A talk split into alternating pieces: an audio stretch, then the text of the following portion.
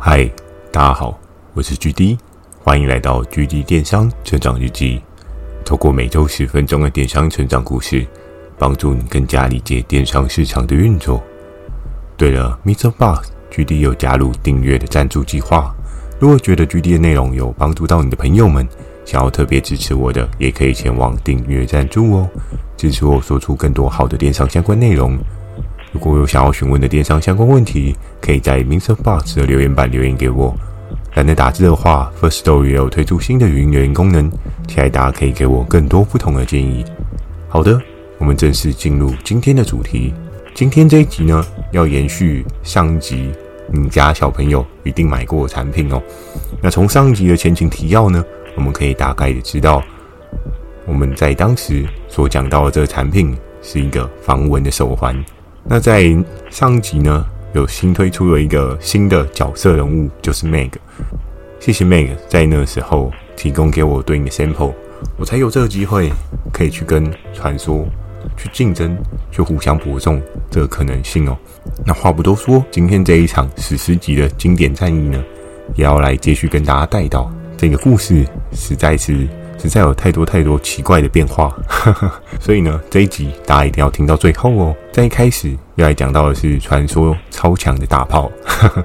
我们都知道，在电商的销售过程当中啊，有时候当你看到了那种超级无敌强的超强爆品，真的看到不免手会抖。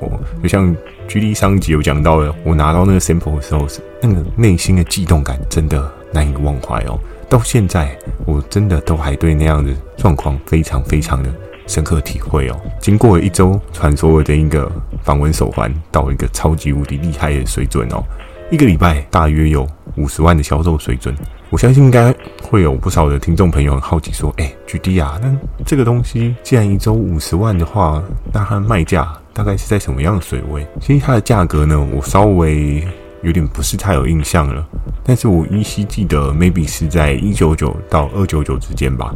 那我们就假设用两百去算的话，哇，这个数字也很可怕呢，对不对？我们可以稍微算一下，五十万除以两百，差不多就是两千五百套左右。哇，一个商品在一个销售周期可以卖两千五百套，应该很多人都觉得这真的是非常非常 crazy 哦。那如果我们再更仔细、更仔细一点，那我们再做一个更仔细且深入的研究啊，我们可以发现它大约每天快要有三百六十组的出货状况哦。那现在电商的状况之下，我相信应该很多人很少拥有这样的出货数字哦。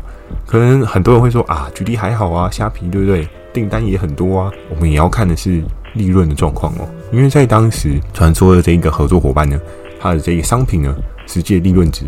也还蛮漂亮的哦，我估计的话，如果以当时所抓到一些成本报价，它每卖一个差不多也是在一百五上下的利润值，所以真的非常非常的可口，非常非常的甜美哦。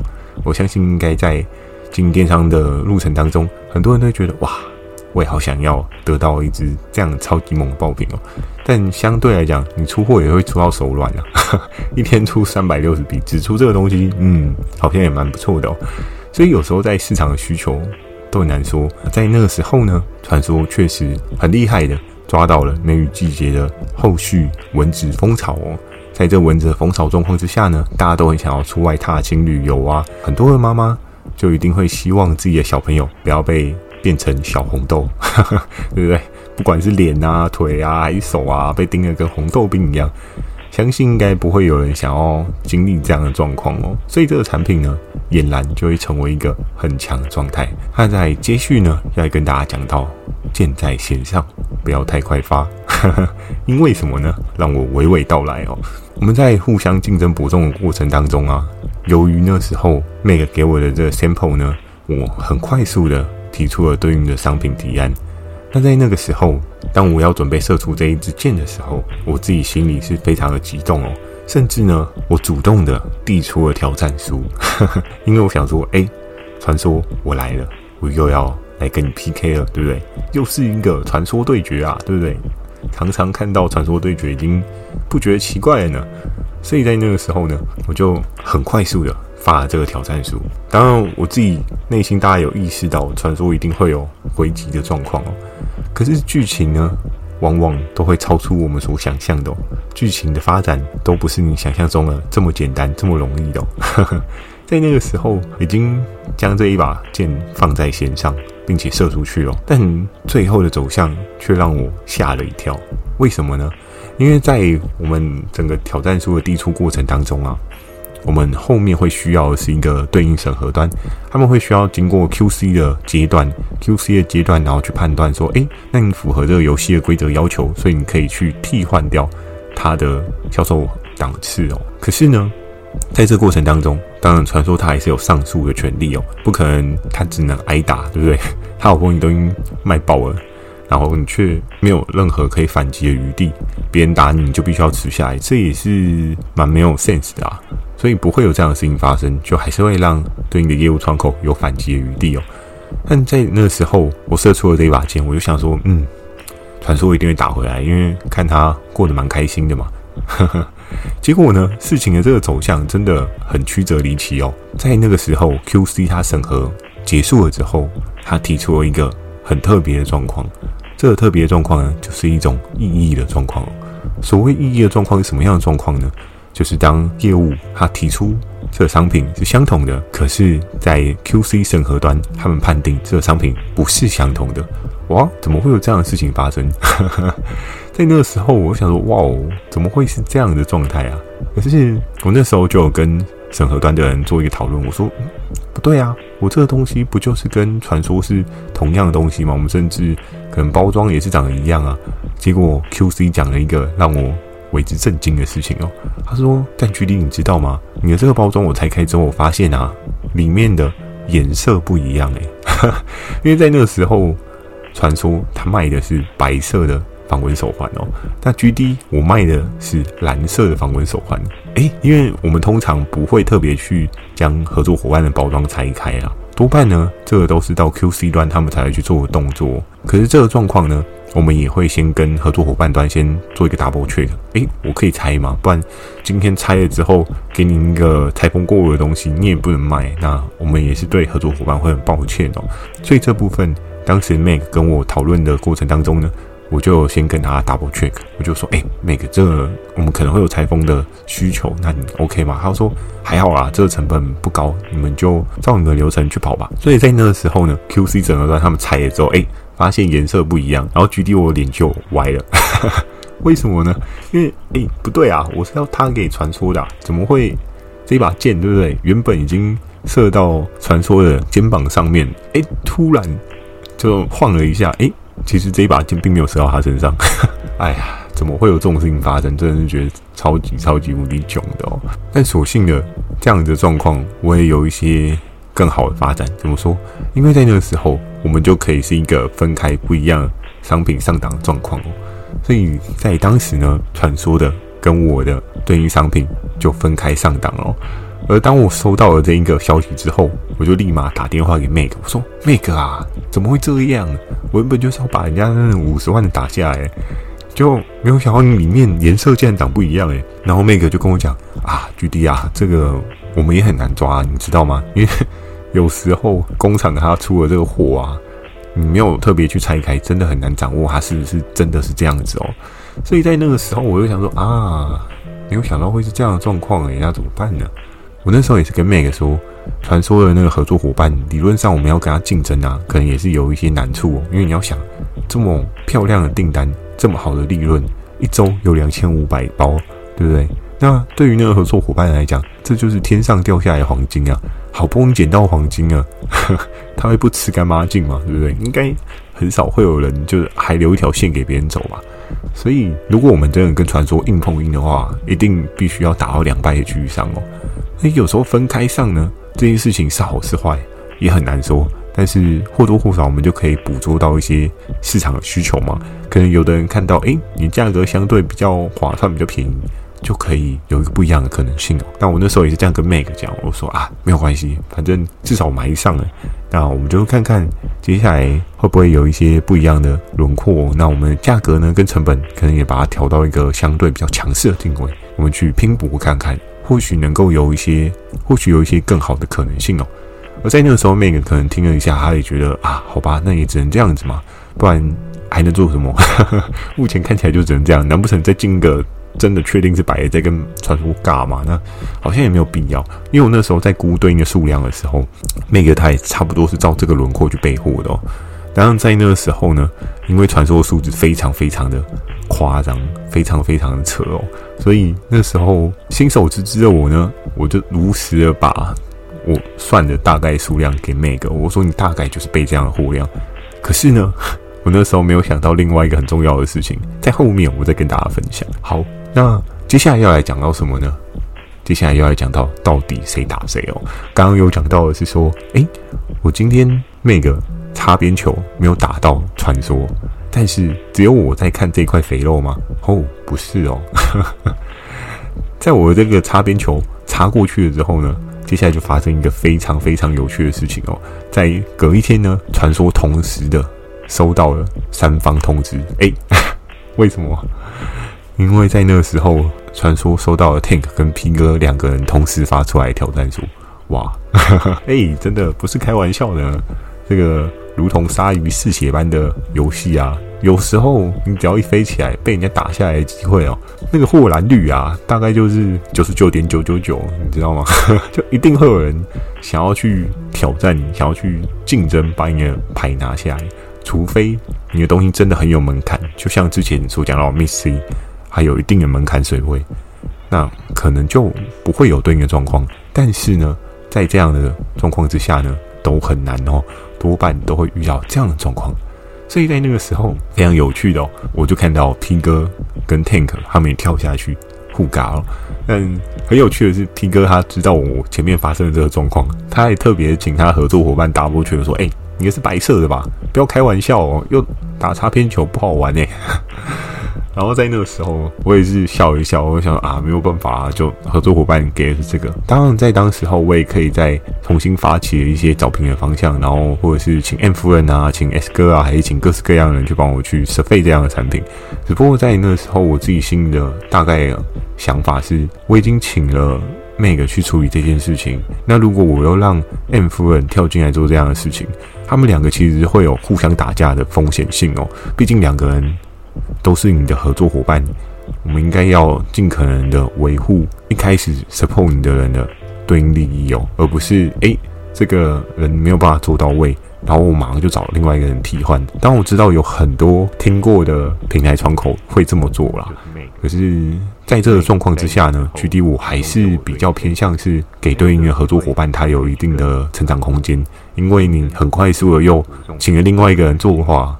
说实在的，我相信下一次原本这个合作伙伴也不会想要跟你合作，他就会觉得，哎，我每次好不容易卖起来的东西，GD 就找别人来抄掉，他也赚不到钱嘛，怎么会是一个双赢的局面呢？对不对？所以在那个时候，我也没有做任何动作，想说，好吧，那就 Meg 在档上先飞一会儿吧。而在那个时候拼哥跟传说跟 Tank 他们三个人互打，到底是谁输谁赢呢？哇，这个战况非常的激烈哦，您来我一往，你一剑我一剑，对不对？您一个火箭，我一个坦克，就这样互相的打来打去哦，那个画面真的非常的精彩，每天都期待着看他们会投出什么样底线的成本价格哦。那我在看的过程当中呢，也是。连连叫好，我说哇，P 哥你这猛啊，对不对？竟然可以给到这样的成本，厉害。然后可是刚讲完之后，Tank 又打过来，然后 Tank 更猛，猛完之后呢，传说也不是省油的灯，又回击。我就眼睁睁的看着他们的利润啊，一来一往，一来一往。然后到后面都还不确定到底谁可以正式的上档哦。当然，在初期的状况呢，以整个游戏的规则也不会让他有断档的可能性。哎，一周五十万的销售水准，怎么可以让他说断就断呢？对不对？所以在那个时候，传说啊，他的这个上档的状况是一直延续的哦。所以整个赛局呢，打得越久越没有结果，传说的得力状况越高哦。因为 Tank 跟 P 哥呢，只能打不能上，这就是一个非常有趣的游戏画面哦。我相信应该很多人有玩过一些经典游戏的话，应该对这样的场面不陌生哦。那在那个时候，我们就是经历这样的状态。而在那个时候呢，而在今天的这一集最后呢，就要跟大家带到最重要的两件事情哦。第一个事情是最后鹿死谁手呢？嗯，好吧，该公布解答也不应该脱稿了，就是要跟大家讲是传说，没有办法啊，传说还是有它一定的 sense 啊，对不对？当然，它毕竟是拥有一个。最强的制高点嘛，他是起始者，所以相对在审核 QC 那一段，他们也会考量到他所拥有的一些优势，比如说销售的水位啊，跟消费者的一些反馈啊。因为在整个的销售过程当中啊，消费者反馈也都是没有问题的。这时候替换掉变成另外一个合作伙伴是有风险性的哦，因为如果另外一个合作伙伴他做的是烂货啊，又或者是他包装很普通工啊，都会造成。接下来销售可能会有一个不一样的走向，那再加上呢，传说它确实成本跟价格也也达到一个极致的水位哦，所以 Pig 跟 Tank 呢也就不跟了，这是这件事情的后续状况。接下来要跟大家讲到的是。每个人那个擦边球，我相信应该很多人会觉得啊，决定你这功课没做好，不及格，对不对？但事事难预料嘛，很多人都会想说，哎，但或许有的人会想说，哎，决定你这样也钻了一个缝，哎，对不对？当别人还在打的时候，你们在线上也是一个不错的选择啊，对不对？我们就是在旁边默默的吃，默默的吞噬。而在那个时候呢，我跟每个我们。对的，对应的图片啊，跟对应的一些设计啊，甚至把这个价格跟成本啊，都用到一个相对比较不错的水位。而在那个时候，发生了什么事情呢？发生了一个。我没有想到的问题哦，在之前我有跟大家讲到所谓的行销资源的问题。当今天行销他们在投广的过程当中，他们对于原始的热门商品啊，相对是比较有把握，他投的广告量能也会比较高，那它延续效益也会比较强。尽管后面可能这个商品它价格不是这么这么的亲民，另外一支更加的亲民，可是另外一支是不是真的能够吸到它的量？这件事情真的跟广告有很大的影响哦。因为当前面这支五十万它的销售量已经吸到了一定的广告 level 的时候，它就有点像是一艘船，它已经有用电动马达打水，然后加了很多的动力，可是。你现在突然没了动力，它也可以持续的往前行哦。但是那时候，每个的这个产品比较像是，对，我这艘船很轻很快，可是它并没有装那个马达，你知道吗？所以你必须要用人手的那个，就有点像是用划船的划桨，你要去划，然后人家是已经用了电动先把它推到最前面。所以你看哦，在这种帆船的赛局过程当中啊，人家已经用马达已经推出去了，你还在用那个木桨在那边慢慢划划划，你怎么可以赢人家，对不对？所以在那个时候很尴尬的就是。我很多东西都做到一个定位了哦，包含价格啊、成本啊，也确实比传说还要杀。如果我记得没错，那时候价格应该是平传说五块吧，不多不少啦，但加减嘛。但成本的部分来讲的话呢，因为传说它那个已经跟 P 哥跟 Tank 打到一个哇很白热化的状况，所以。它的利润值呢，比我的这个利润值还要来的高出许多。那在那个时候，每个就问我说：“哎，GD 不是啊，这个策略我们不是也可以吸到不少销售量吗？它既然有这样的数值，那我们应该好歹来个十吧。”但是你知道最后状况是什么吗？我这个销售的水准呢，一个周期，我如果没记错，好像五千上下而已。哇，真的不是开玩笑，有点少哎。虽然。以这样的状况来讲的话，大概我们去算嘛，差不多还是能够有个二十五单一个周期哦。可是你看人家，对不对？一个周期是两千五，然后我一个周期只有二十五，嗯嗯，你在开玩笑吗？对不对？就是那个在当时也会觉得啊，举例怎么会这样子？对不对？该做该用的也都用啦，怎么会没有办法飞起啊？所以在那个时候呢，我也意识到，有时候啊，你去做出一些跟人家相似的类品啊，但是资源面啊跟市场面啊没有站在你身上，又或者是这些受众他并没有看到你这个产品，是没有任何的帮助的。当然我知道，像现在虾皮，对不对？它还会有一个什么看看更多还是什么之类的，就是在下面会有一些关联性。广告，然后去让一些被动的商品啊、类似的商品啊，被对应的消费族群看到。可是，在当时候我们的电商设计当中啊，这一块是没有的，所以会变成是说，哎，来买这一个防蚊手环的受众，他并没有看到我的 更便宜。然后是另外一个颜色的受众。更有趣的事情是，对于消费者来讲的话，白色跟黑色 always 都是一个安全色嘛。但是呢，我的这个颜色，如果我没记错，好像是蓝色吧。所以 如果是这样的状况的的话，你会想要戴一个白色的防蚊手环，还是你会想要戴一个蓝色的防蚊手环？那防蚊手环这种东西，很有可能是买给小朋友的。我们用个比较既定的印象，可能你就觉得蓝色好像是买给男生的，那粉红色才是买给女生的嘛，所以就会变成是啊。真尴尬，我的受众突然又收又缩线了，就变得少掉了女童那块市场哦。所以在那个时候呢，那个也是跟我通过好多次电话，我说巨弟啊，这个怎么会这样？这样还有什么样的解决方法吗？因为在那时候，那个已经照我前面讲的数字去 booking 一些对应的货量哦。那我那时候也是跟那个说啊，真的很抱歉，我没有猜到会有这样的状况。有时候就是在一次又一次的挫折当中，然后你才知道说啊，下一次应该。要怎么做？所以在那个时候呢，我就跟 Meg 说啊，没有关系，我这边你有多少库存，我还是会尽可能去帮你 booking 一些可能性哦。那当然，我们自己手上也会有一些行销资源是可以掌握的，所以我那时候也是很积极的去帮 Meg 去处理哦。但我自己也知道，就是孤城无力可回天，你知道吗？就哎，传说那个他已经马达动了这么久，你要去撼动它，有一定的难处哦。再加上市场的需求呢，也渐渐开始往下走。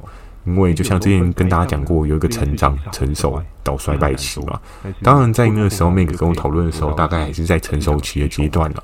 可是我们也知道，成熟期到衰败期，它只是一线之隔而已。那时间长度有多少呢？就要看市场的需求是不是真的已经被满足了。所以在那个时候啊，对那个也是真的有点抱歉啊。电商呢，有时候就会有类似这样的状况发生哦。所以也是建议各位在经营电商的朋友们，在备货啊，或者是补一些货量啊，真的要小心哦。有时候你觉得很棒，你觉得很 OK，你觉得电商平台窗口给你的数字是很棒的，可以的，对不对？人家都可以卖两千五，我一定要。卖到两千八，然后就备给两千八，然后你就真的是长江后浪推前浪，前浪死在沙滩上这样子吗？就很尴尬嘛。所以还是要稍微保守一点啊，尤其在现在电商的市场状态。真的不容易有那种喷量的状态哦。当然，或许有一些高手在人间，对不对？他们很厉害，很会喷量。对，当然，距离我现在也是有一些不一样的技能升华，所以我大概也知道，或许有一些可能性。但是呢，我还是要建议大家在经营电商的时候，不管今天经营的大或小。有时候稍微保守一点，对你来讲不是一件坏事，因为你会有更多的资金可以去做更多的事情哦。有时候当你规模扩大，然后库存量倍大的时候，你就必须要扛着各式各样不确定性哦。你所扛的这些不确定性呢，也会越高哦。稳稳的走，踏好每一步，你在电商当中呢，会走得又久又远。好的，今天的分享呢，就到这边。如果喜欢今天的内容，也请帮我点个五颗星。如果想要询问的电商相关问题呢，也欢迎大家到 MixerBox 留下你的反馈及问题，或者是 First Story 语音留言给我。如果觉得 GD 的内容有帮助到你的朋友们，想要特别支持我的，也可以前往订阅赞助哦，支持我说出更多好的电商相关内容。我会在 Facebook 跟 IG 不定期的分享电商小知识给大家。记得锁定每周二跟每周四晚上十点的 GD 电商成长日记。最后这个问题是什么呢？哎、欸，大家有用过防蚊手环吗？对不对？你觉得防蚊手环有用吗？这件事情，嗯，我觉得蛮值得讨论的哦。也欢迎大家在下方留言板，就是发表你的一些意见，跟我讨论一下。哎、欸，你是不是有戴过防蚊手环啊？你是不是有用过我说过的那个防蚊手环呢？那你觉得防蚊手环有用、有搞头吗？蛮有趣的哦。这一集我相信应该蛮多人有办法回答的。好的，那祝大家有美梦，大家晚安。或者是请 M 夫人啊，请 S 哥啊，还是请各式各样的人去帮我去收费这样的产品。只不过在那时候，我自己心里的大概想法是，我已经请了 Meg 去处理这件事情。那如果我要让 M 夫人跳进来做这样的事情，他们两个其实会有互相打架的风险性哦。毕竟两个人都是你的合作伙伴，我们应该要尽可能的维护一开始 support 你的人的。对应利益哦，而不是诶，这个人没有办法做到位，然后我马上就找另外一个人替换。当我知道有很多听过的平台窗口会这么做啦，可是在这个状况之下呢，GD 我还是比较偏向是给对应的合作伙伴他有一定的成长空间，因为你很快速的。